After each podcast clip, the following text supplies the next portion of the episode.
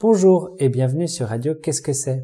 Aujourd'hui, pour ce nouvel épisode des recettes de grand-mère avec ma grand-mère, Madeleine, nous allons voir la recette de des œufs au lait. Il nous faut 6 œufs, 100 g de sucre, une pincée de sel, 1 litre de lait et 100 g de beurre.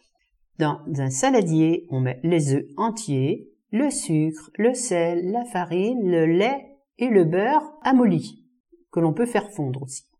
On mélange le tout, on met dans un plat à four pour environ 40 minutes à 180. Et c'est délicieux. Très bien. Eh bien, dégustez ça. Et d'ici là, on se dit au revoir. Au revoir. À bientôt.